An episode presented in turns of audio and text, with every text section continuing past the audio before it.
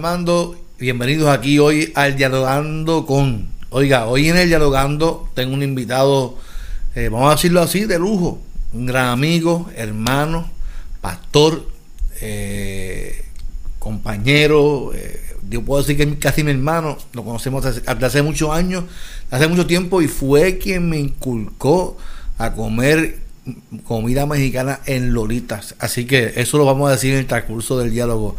El pastor Nelson Ortiz es uno, de, tengo que decirlo así, reconocido internacionalmente, uno de los grandes de lo que es la clase o, el curso de Project Manager. Es el que da el curso en Puerto Rico de, de PM, de Project Manager. Así que el pastor Nelson, eh, además de ser pastor en la Iglesia Evangélica Unida en Río Grande, también da sus cursos, tiene su compañía de proyectos, trabaja como lo, que es la gerencia de proyectos y hoy vamos a estar hablando sobre la gerencia de proyectos y lo que es los proyectos en la base de fe. Así que espero que disfruten de este diálogo con mi amigo, el pastor Nelson Ortiz, que va a comenzar ahora aquí en el canal del pastor Carlos Armando TV. Oiga, antes de empezar el diálogo con el pastor Nelson, suscríbase al canal, dele like y dale a la campanita. Usted me hace un favor a mí. Suscríbase. Mire, ya de 21 que tenía voy por 81. Así que vamos, estamos gozando. Y gracias a los hermanos que se han suscrito al canal. Todos los, todos los días, lunes a viernes, tenemos un, un, subimos al canal un programa nuevo para que usted lo pueda disfrutar y sobre todo edificarse en la presencia del Señor. Así que Disfruta de este diálogo que va a aprender mucho sobre la gerencia de proyectos y los proyectos en la iglesia. Así que Dios me lo bendiga. Disfrútelo. Bienvenidos a Dialogando con el pastor Carlos Armando.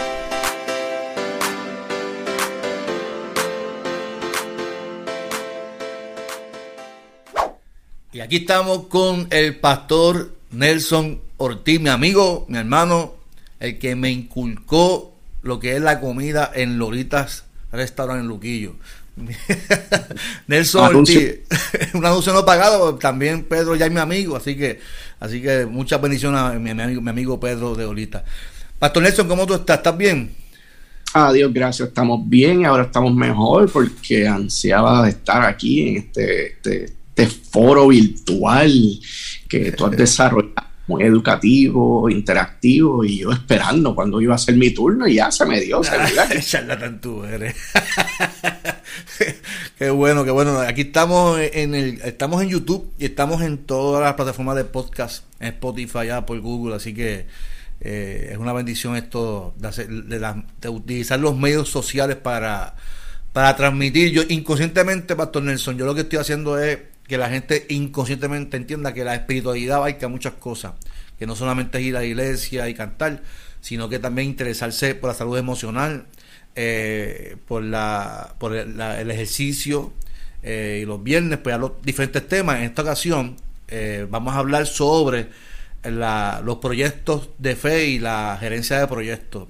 Y en este diálogo mi interés es que despertar ¿verdad? el conocimiento y que las iglesias, los pastores podamos eh, abrirnos a esto de crear y formar proyectos para bendecir nuestra comunidad. Ah, y para eso, pues, pues, yo tengo el privilegio, además de, ser tu amigo, ¿verdad? Yo tengo que reconocer que en Puerto Rico, ¿verdad? Y no, y no por decirlo así, ¿verdad? Y para que te enorgullezca tampoco, porque no es eso, pero eres uno de los, de los duros en esto de la gerencia de proyectos. ¿Sabes? Si alguien quiere estudiar gerencia de proyectos, lo que es Project Manager, tienen que pasar por mi querido amigo y compañero Pastor Nelson Ortiz, que tiene cursos para eso, para que la gente pueda especializarse. Pero hablando así como luego, Pastor Nelson, ¿qué es, cuando se habla de gerencia de proyectos, qué rayo es una gerencia de proyectos? Muy bien, Carlos, gracias por esa introducción y siempre es bueno comenzar con lo más básico. ¿Qué es un proyecto y qué es gerencia de proyectos?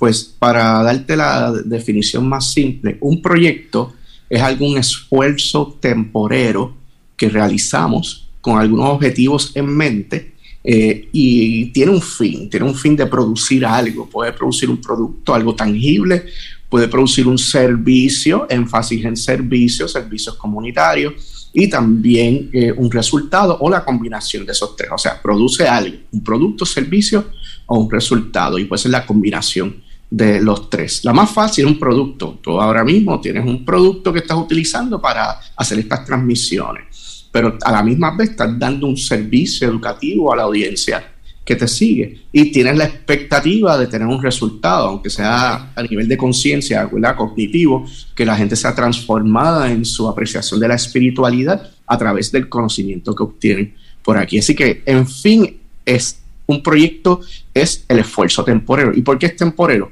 Porque no es algo que hacemos todos los días, ¿verdad? Un pastor tiene su plan de visita, tiene su plan congregacional para que la obra se mantenga eh, estable y, y que tenga continuidad pero un proyecto, esas, esas cositas que hacemos esporádicamente, un ejemplito, una escuela bíblica de verano, eh, un cambio curricular para un grupo de jóvenes, eh, eh, la implantación, la plantación de una iglesia nueva, pues esos son proyectos que una vez ya lo entregas, lo implementas, lo plantas, lo desarrollas, se lo entregas para que alguien lo pueda utilizar. Así que eso es un proyecto. La gerencia. Interesante, perdón interrumpa, me interesa que dijera eso porque que el, proyectos son temporeros, ¿verdad? Que tienen una fecha de inicio y una fecha de culminación. Eso, es importante que la gente lo entienda, ¿verdad? Que los proyectos no son eternos, tienen una fecha de, culminación. Sí, y, aún una cancelación temprana de un proyecto sigue siendo, sigue cumpliendo el atributo de, de, temporero. Y eso es importante porque hay proyectos largos, hay proyectos de múltiples años y cuando ya son muy grandes se rompen en fases.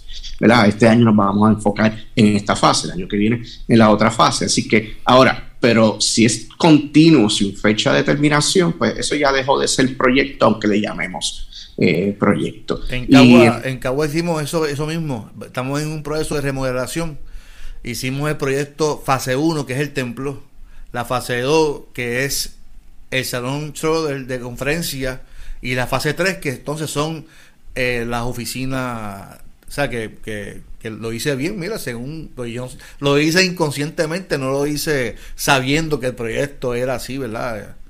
Ah, no, ahí te tengo que corregir. Tú fuiste alumno mío. Yo fui tu alumno, sí, sí, sí. Porque posiblemente se quedó en el subconsciente. eso llegó hoy, eso, eso está ahí. Para que tú veas, saqué ahí por lo menos. Muy bien, eso no estaba en el libreto, eso fue inspiración, muy bien.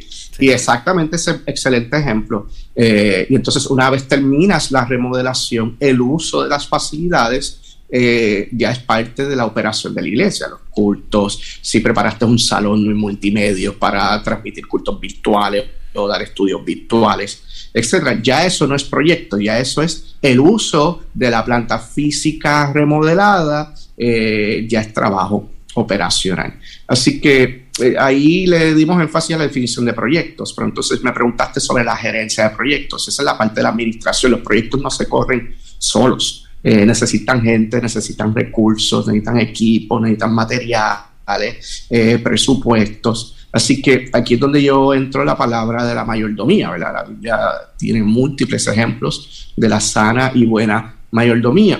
Así que gerencia de proyectos es administrar esos proyectos o esfuerzos temporeros con el fin. Eh, vamos a seguir utilizando tu, ejemplo de remodelación. Tuvieron que tener expectativas, qué era lo que querían y por qué lo querían. Y después tenían que bajar la visión a la tierra. ¿Cuánto cuesta? Posiblemente hubo cosas que deseabas hacer, pero con las restricciones de presupuesto ajustaste.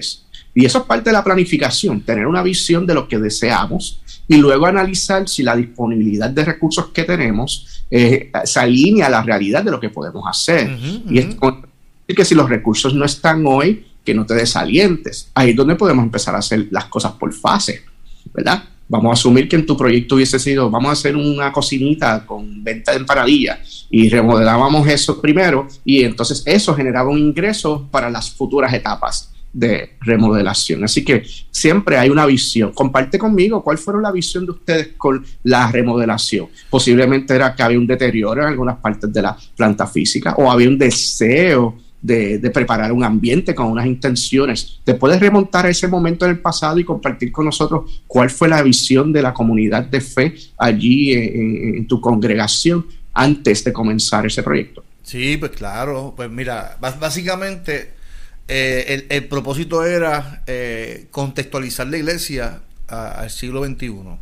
La iglesia se construyó en un momento dado, ¿verdad?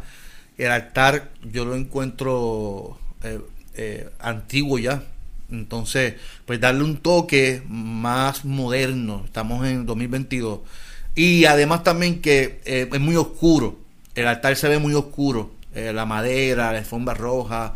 Eh, el altar, el púlpito es en madera, todo es en madera oscura y da un, da un tono oscuro el altar. Entonces vamos a, remodelar con fascias, con luces blancas, las la, fascias van a ser blancas y entonces pues la cruz va a tener una iluminación, darle un toque más eh, moderno y a la misma vez que se vea más claro el altar. Y la alfombra, pues por ende va, va a también ser más clara y darle ese toque eh, moderno al altar, ¿verdad? Y, que sea con, contemporáneo a, este tiempo que estamos viviendo.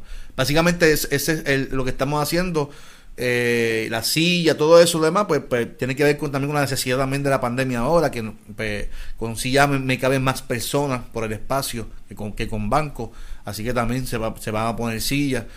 Y el cuarto sonido, que también eh, está incluido en ese proyecto fase 1, que es, muy pequeño, no cabe, la, el, sonista no cabe ni cabe el que está haciendo la transmisión de Facebook, pues se va a ampliar a un, a un cuarto 10 por 10, allí mismo dentro del templo.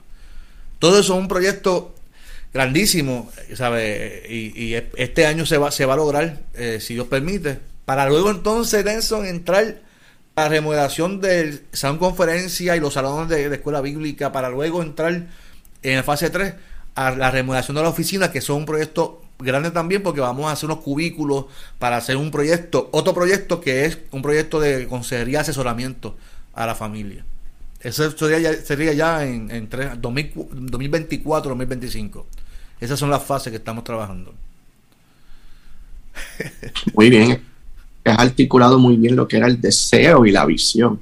Y luego de tener el deseo y la visión, tenemos que entrarle una etapa de iniciar y esas etapas de iniciación de proyectos eh, usualmente era la justificación. Había que justificar la inversión de esto. Eh, y si los recursos no estaban del todo disponibles, crear un plan de recaudo de fondos, de reservar parte de las partidas. Eh, y tú y yo pertenecemos a, un concilio que tiene una estructura de gobierno, ¿verdad? Que no puede ver pastor y hacer lo que él quiera. Mira, quiero remodelar el altar. Entramos en unos procesos de diálogo, de justificación, de aprobación de presupuesto. Y eso es, eso es bien común.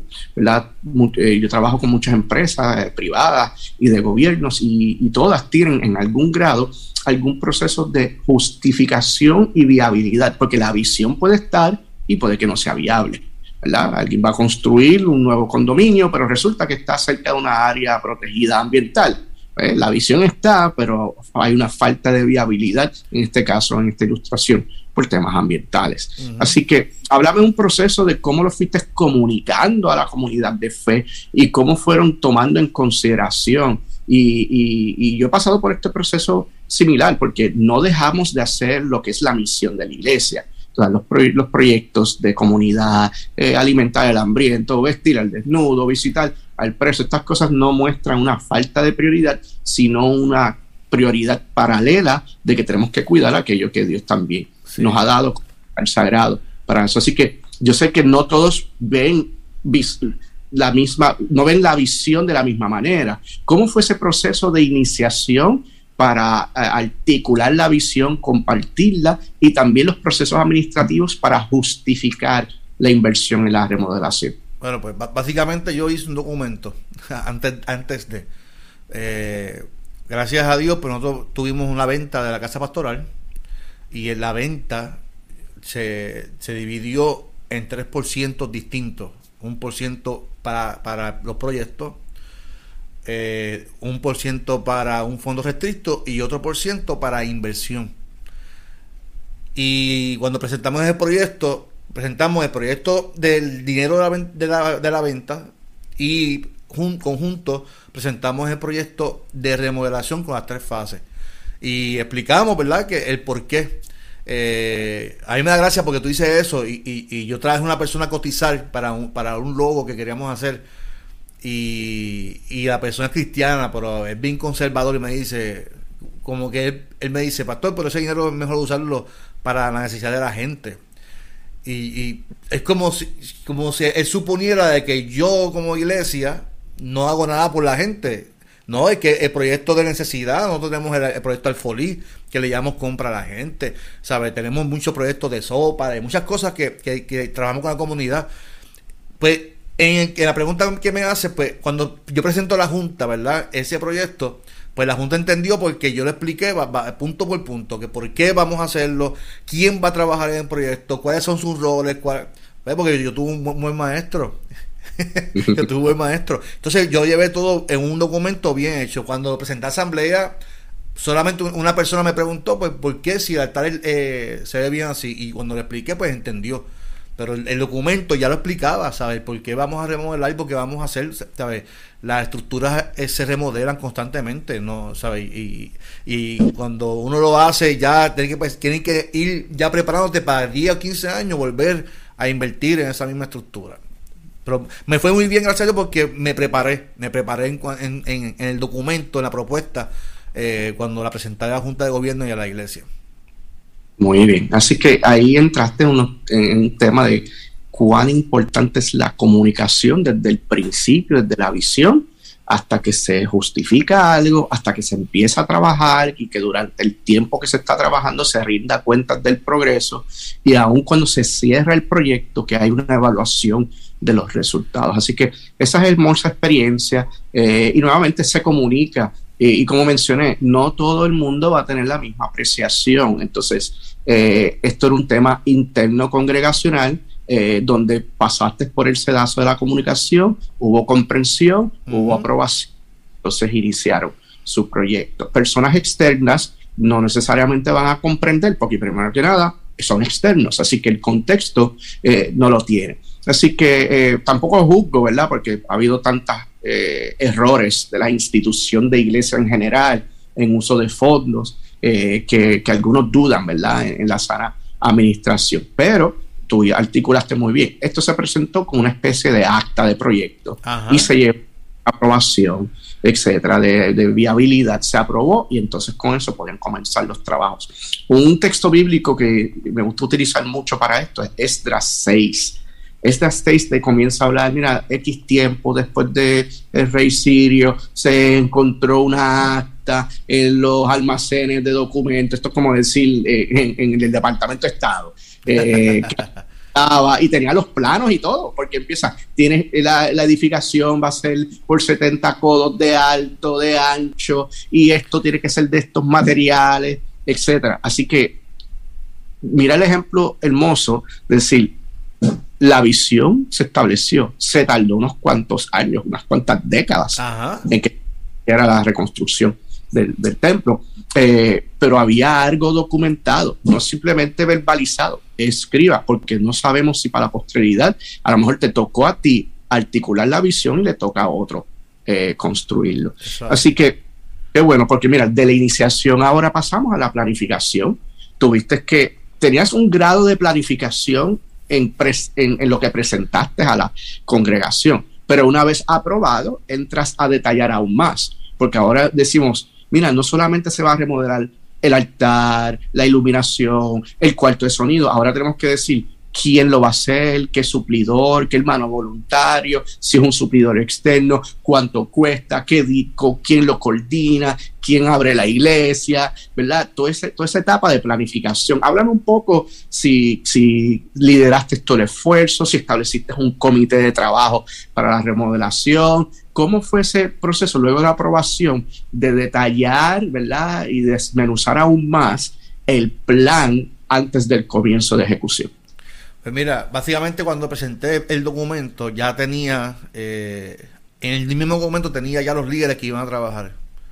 Y el líder que iba a trabajar la propuesta. Lógicamente la pandemia aguantó un poquito el proceso, pero ya este año ya, ya tenemos varios estimados y ya este año el comité va a seguir trabajando.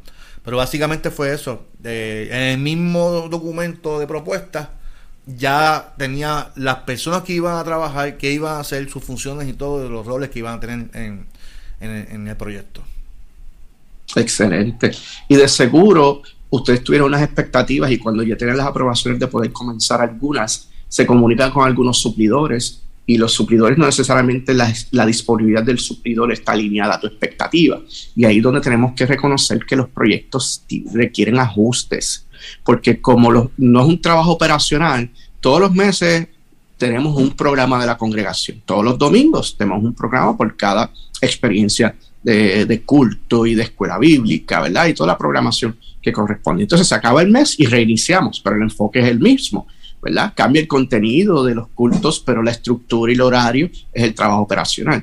En los proyectos hay un mayor grado de incertidumbre porque es un esfuerzo temporero y no todo lo que esperábamos que se hiciera de alguna manera eh, va a hacerse justo como lo ideamos en un principio. Así que esto es importante para que nosotros seamos tolerantes a los cambios. Es decir, ah, mira, el, el costo del, del cobre subió y eso va a afectar los trabajos Ah, pero el suplidor dijo que podía hacerlo por ese trabajo. Sí, pero hay un costo de material, de materia prima que no tiene control sobre ese costo. Entonces, tenemos que prepararnos, tener reservas, reservas de tiempo, reservas de dinero, eh, tomar decisiones si aguantar unas fases futuras para poder las fases futuras invertirlo en la primera porque hay un incremento de, costo. Así que qué bueno que estableciste un comité porque la visión y la responsabilidad debe ser compartida, ¿verdad? En nuestros proyectos de comunidad eh, eh, y, de fe. Eh, y una vez ya comienza el proyecto, empieza un proceso de vamos a hacer lo que planificamos hacer. Van a haber cambios, vamos a ajustar los cambios. Pero algo que es bien importante es la rendición de cuentas.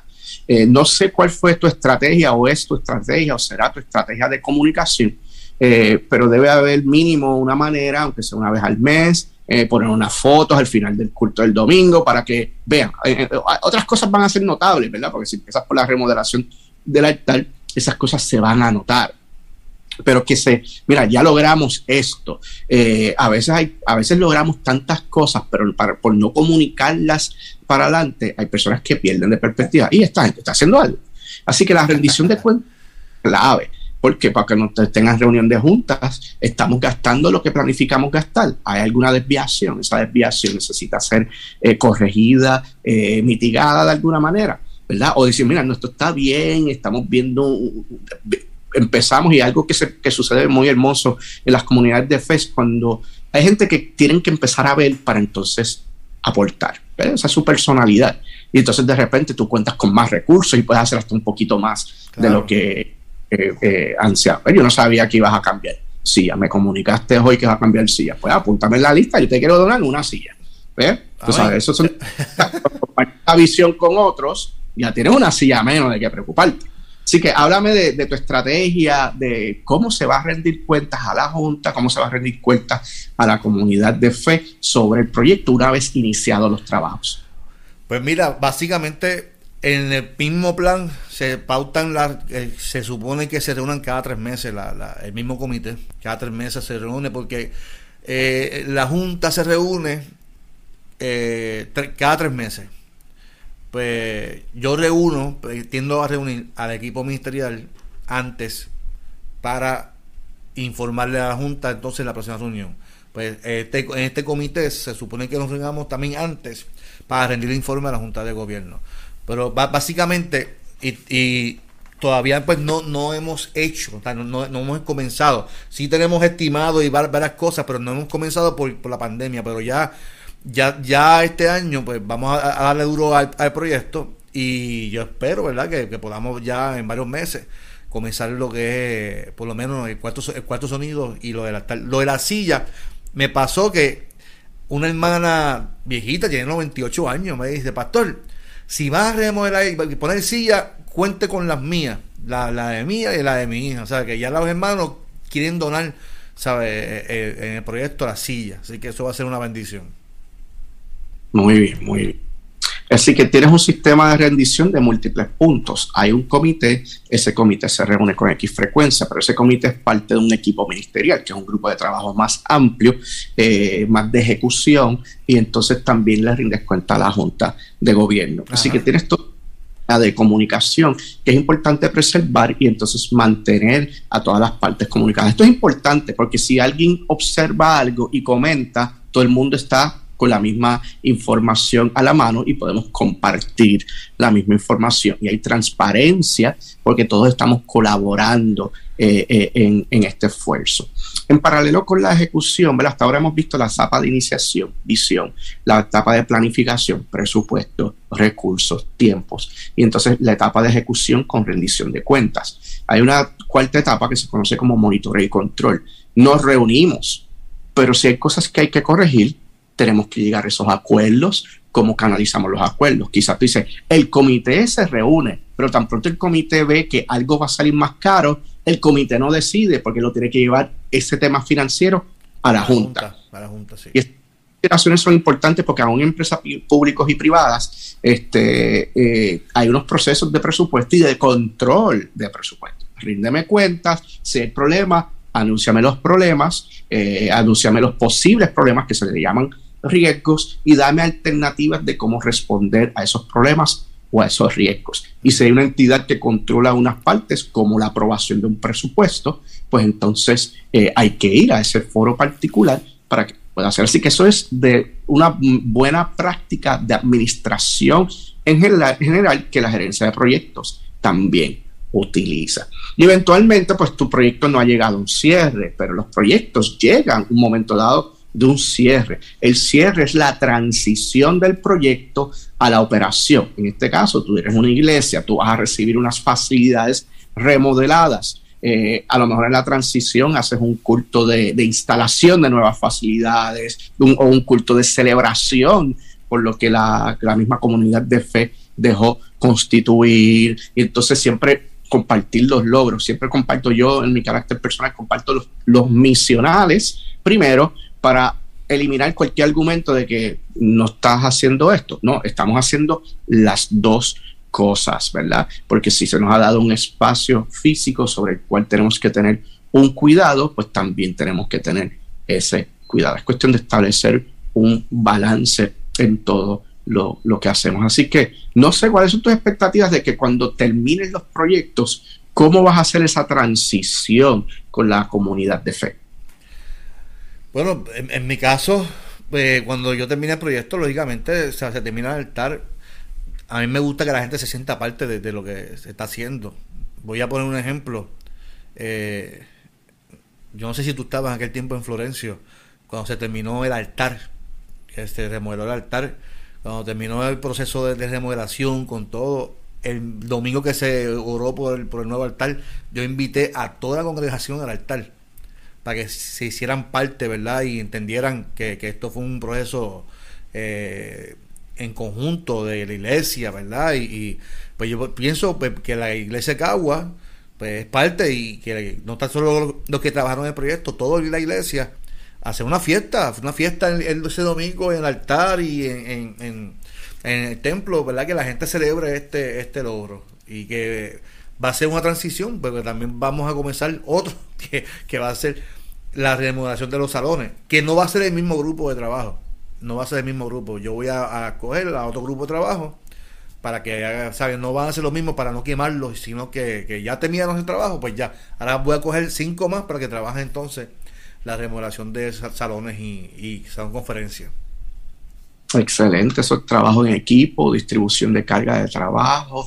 Así que estás aplicando principios básicos de mayordomía, eh, que son esenciales para, para todo esto. Así que yo lo que hice, Carlos, en mi caso, era que yo celebraba muchas pequeñas victorias. Cambiamos las sillas, celebramos las sillas. Aunque fuese un doctor decir, ya están aquí y un aplauso. Eh, inclusive yo tuve donantes externos a la comunidad de fe y les he pedido que me visiten un domingo. Mira, ven un domingo y, siéntate en la silla que tú aportaste, ¿verdad? Así que eso es parte del crecimiento eh, y de poder celebrar esas pequeñas victorias eh, que crean momentum y después puedes tener una gran celebración, si así lo, lo, desean. Y eso crea energía, energía positiva a favor de lo que se está haciendo en, el proyecto. Así que es importante eso, eh, que la gente, la gente se sienta parte de todo esto y que cada cual contribuya conforme, ¿verdad?, a, su deseo y capacidad. Algunos desean hacer más, pero pueden dar menos. Algunos dan menos, podrían dar más,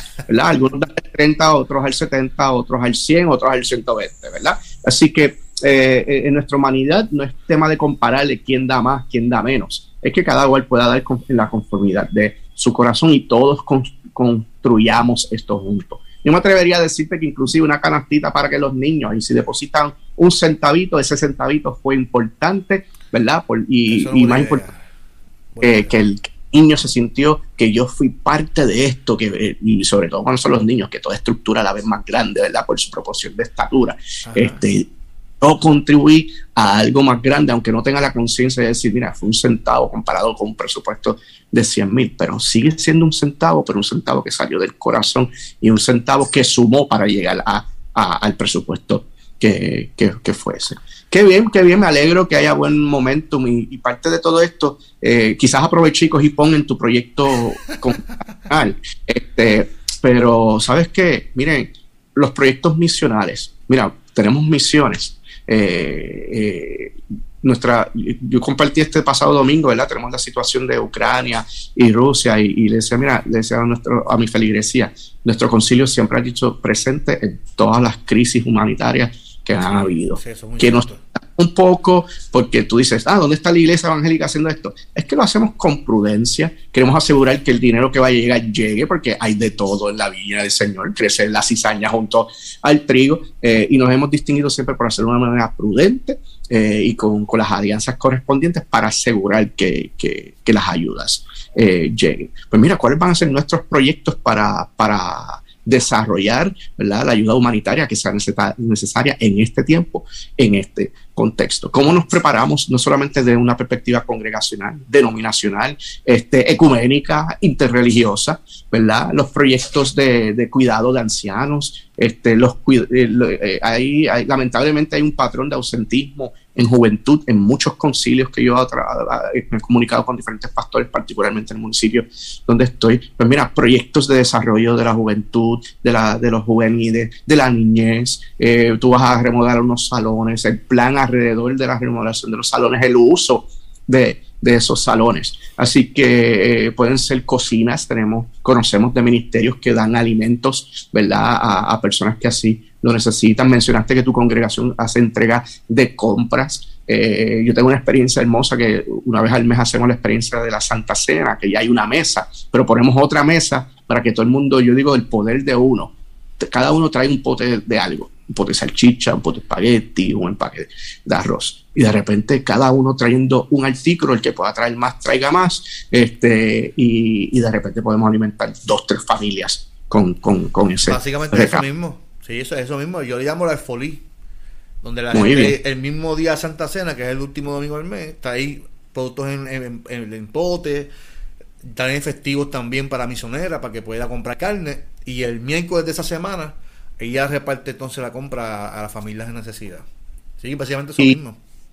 Y Carlos, mira, esto es un tema, tenemos muchos profesionales a través de, toda la entidad de iglesia, eh, independientemente de la congregación, concilio, etcétera. Así que eh, recurra a personas que tengan experiencia como esta. A mí siempre me gusta ah, compartir lo que yo sé. Si, si esto es lo que a mí, ¿verdad? Yo soy un pastor que trabaja eh, y si este es el este, este, este es el talento, el don que Dios me ha dado, yo tengo que darle esa primicia al Señor y, a través de este eh, educativo lo logro, eh, becando a pastores y pastoras que asistan a mi curso, como tú lo hiciste, también eh, lo hago. Así que si, si, alguien aquí escucha y quiere más información sobre los cursos, escríbame, llámeme, este, me, me, consiga a través de Carlos, si, si no logra acordar mis datos o no los tiene. de momento. de hecho, en Puerto Rico, dado los procesos de reconstrucción, a consecuencia de, los huracanes en el 2017.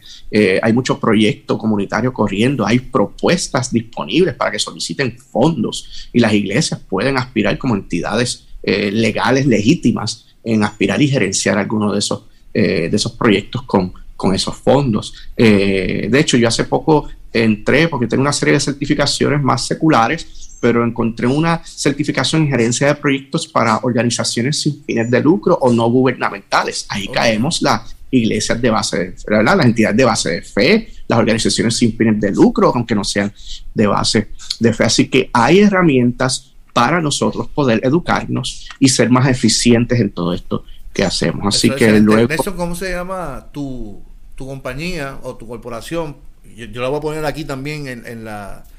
En, en el canal, lo voy a poner para que la gente entre.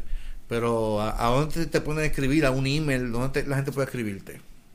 Sí, pues mira, esto es facilito. Este, mi teléfono es el 787-644-6525. Yo trabajo en la semana en una empresa, pero los fines de semana y noches facilito cursos. Eh, a través de Facebook me puede conseguir como facebook.com slash PMB Learning, PMB Learning. Eh, y a través del correo electrónico, pues me puede escribir a ortiz.nelson.gmail.com. Así que a través de cualquiera de esos tres medios eh, me puede conseguir. Y a través de ti, Carlos, tú eres mi pana, tú eres mi amigo, te puedo usar de asistente ejecutivo para que me ayudes en, en los asuntos. Yo cobro por eso, yo cobro por eso. Pues te cobro por curso que asistas. Yo, cobro, yo, yo, cobro por comida. Lo mío es con comida. Yo con dos taquitos mexicanos yo, yo transo. Así es. Y, y, y, recuerden, el que puede se lo sostiene. El que no, no deje de comunicarse. Buscamos alternativas. Eh, y, lo importante es que, que el conocimiento se comparta y logremos lo que el Señor ha puesto en nuestro corazón para lograr en este tiempo, en este contexto. Yo creo que, Carlos. yo creo que, iba, a abundar un poquito más, y yo creo que es importante que la gente que nos está viendo, si, si compañeros pastores o, pastoras o líderes, que si, si Dios pone en su corazón un proyecto de fe, de, servir a sus comunidades, eh, no lo vea como algo mínimo o algo pequeño. Es un servicio que usted, Dios puso en su corazón. Hable con su pastor, Mire, el pastor Nelson se está poniendo a su disposición para ayudarle en el proceso y yo estoy seguro que él lo va a hacer muy bien. Porque si algo tiene el pastor Nelson es que no tiene nada de él, él es muy dado a la gente y yo sé que lo va a hacer eh, con todo corazón, eh, de todo corazón. Pero lo importante es, y mi interés en esta hora y también el interés del pastor es que, que podamos, la iglesia, ser agentes de Dios en estos proyectos de fe que, que tenemos que hacer en, la, en, eh, yo yo puse el ejemplo de, lo de la remuneración, pero realmente los proyectos de fe se fundamentan en servicios a la gente, donde la comunidad se sientan. Mire, vamos a poner el ejemplo de Baltimero, que es el proyecto que Tita tiene allá en, en, Santurce, que lo hablamos hace tres viernes atrás. Es un proyecto de fe, de, servicio, ¿verdad? Que, está dando comida a gente, a, los, a, los, a los ancianos, de ambulantes, a los dominicanos. ¿Ves? No nos quedemos sentados en la iglesia cantando, cantando, cantando, cantando, si no tenemos un proyecto de fe. Yo voy a decir, lo digo yo, si la iglesia no tiene un proyecto de fe, no es iglesia, es un club social. La iglesia tiene que tener proyectos de fe para servir a la comunidad. Si no, usted está en un club social ahí donde cantan y se van y cada cual hace lo que le da gana, no importa la vida de nadie. La iglesia, en el caso de la iglesia de los hechos, repartían las cosas en común, vendían las cosas para que otro que no, tenía tuviera. Y ese es el centro de la iglesia, ese es el, eje, lo que debe motivarte a ser como, como iglesia. Así es, así es. Así que todo. ahora. sí, sí, muy, muy inspirador lo que compartes. Así que, y esa es la prioridad, ¿verdad? Nosotros hemos apreciado un sacrificio de los creadores, de nuestro Señor Jesucristo y, del Espíritu Santo, que nos debe conmover y mover, no solamente conmover, conmover y mover hacia el servicio. Hay servicios que son de continuidad, que es parte de la operación de la iglesia, pero hay un Dios creativo que nos permite establecer proyectos de misión eh, relevantes a este tiempo. Yo tengo, Carlos, lo que yo llamo una serie de proverbios pastorales que he desarrollado a través de mi vida de ministerios y, comparto contigo y la audiencia el siguiente. No se conformen aún con lo bueno que Dios mismo les ha, les ha dado. No vaya a ser que les restemos a su omnipotencia de hacer cosas nuevas y transformadoras en este tiempo. ¿Cómo reaccionas a eso? Excelente, mano, excelente. Excelente. Definitivamente tenemos que movernos a, a dar al servicio. Tenemos que movernos a eso. Así que yo, yo, y yo creo que tú lo pones, tú, lo pones en práctica muy bien. Ese es tu, yo creo que tu, tu ese es tu, tu, tu, no sé cómo decirlo, ¿verdad? Tu forma de ser, tu estilo de vida. ¿Cómo?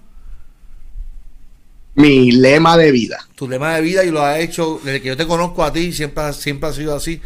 Así que eh, eh, por eso lo dije ahorita, tú no tienes nada tuyo, brother, ¿sabes? Y, y, y, yo creo que, que, la iglesia debe moverse a eso, la iglesia debe de moverse a servir, a, darnos y a crear proyectos. tenemos que proyectarnos, yo creo que, que tenemos que mirar hacia adelante con esperanza, pero tenemos que ejecutar lo que, lo que, lo que soñamos y lo que aspiramos. Y un pastor, un líder, un cristiano siempre debe aspirar a servir, a dar, a dar por gracia lo que por gracia hemos recibido, a dar por, por, gracia a la gente, a nuestros vecinos, a, nuestra gente. Yo, yo no creo, yo no creo en la competencia, yo no creo en, en, yo aspirar simplemente por, por, competir con alguien o ser mejor que alguien. Yo me, enfoco en, en, mi comunidad, en la gente que está a mi alrededor, la necesidad. A esa gente que tenemos que trabajar y bendecir, ¿sabes? Yo siempre pienso, una iglesia que no conoce a sus vecinos, que no conoce su necesidad, pues no, pienso que ese, eso es la primordial, conocer a nuestros vecinos, pertenecer a, en el caso mío, pues yo tengo una, una, una junta del centro comunal, pues yo pertenecía a la junta y estoy ahí, me llaman, me comunican. O sea, ya ven la iglesia como parte de, la, de la comunidad y yo pienso que ese debe ser el enfoque de la iglesia. Amén, amén. Estoy totalmente de acuerdo. Así que, Carlos, nuevamente quedo a tu disposición. Luego te voy a hablar de un proyectito eh, que se llama cosecha, se, va a llamar cosecha empresarial. Eh, van a ser unos cursos libres de costos para aquellos que tengan el deseo de desarrollar tus propias eh, empresas. se te fue la cámara, Nelson, se te fue la cámara. Ahora. Ahora estamos otra vez. Sí, que este proyecto de cosecha empresarial va a desarrollar ¿verdad? Eh, la oportunidad de educarse en aquellas personas que siempre han tenido una idea de emprender en algo. Y te lo comparto, ¿verdad? Porque emprender, a veces las iglesias eh, construyen otras organizaciones, ¿verdad? Eh, y, y, ayudar a que las comunidades crezcan. Hay que conocer nuestras comunidades y tener esa visión educativa de ayudarlos a la formación. Este tiempo requiere de empoderar a nuestra gente en las vocaciones, en el trabajo, en los principios del trabajo, en las destrezas de emprender, eh, contribuir a, la economía comunitaria. Eh, así que eh, creo que hay una buena oportunidad de hacer cosas muy diferentes este tiempo para honrar al Señor y bendecir a la ah, me, envía información, vamos a estar ahí, vamos a estar pendientes a eso. Así que, Pastor Nelson, otra, otra vez, PM, ¿cómo es? PM Learning. PMB Learning, PMB, eh, en, Facebook. Y, tengo otra página que quizás sea, un nombre más fácil, facebook.com slash seminarios. Esa está más fácil. Y esa es la página de seminarios para iglesias. Eso es una gestión que estoy tomando adiestramientos que doy en lo secular y adaptándolo al contexto religioso. Así que por ahí después te pido apoyo para, anunciar alguna de nuestras Aquí va a aparecer, yo, va, a estar, aquí, aquí, pero lo, estás viendo lo mismo, están viendo lo mismo. Lo que nos están viendo por YouTube, están viendo eh, dónde pueden conectarse con el Pastor Nelson, en PNB Learning y en seminarios para iglesias, eh, en Facebook también. Así que conéctense con el Pastor Nelson, escríbanle, participen de, de los cursos que él da los, los fines de semana. Yo estoy seguro que va a ser de bendición para la iglesia. Eh, yo estoy seguro de eso, seguro de que va a ser de bendición para la iglesia. Le va, si mire, si usted, lo que usted recibe le, va a expandir el conocimiento, pues eh, le viene bien. Así que aproveche la bendición y si usted le, dice que lo escuchó aquí, le van a dar un café gratis por lo menos ese día. Muy bien, muy bien. Son bromas. Mira, Nelson, sabes que te quiero mucho. Gracias por compartir, estar conmigo acá en, en mi canal de YouTube.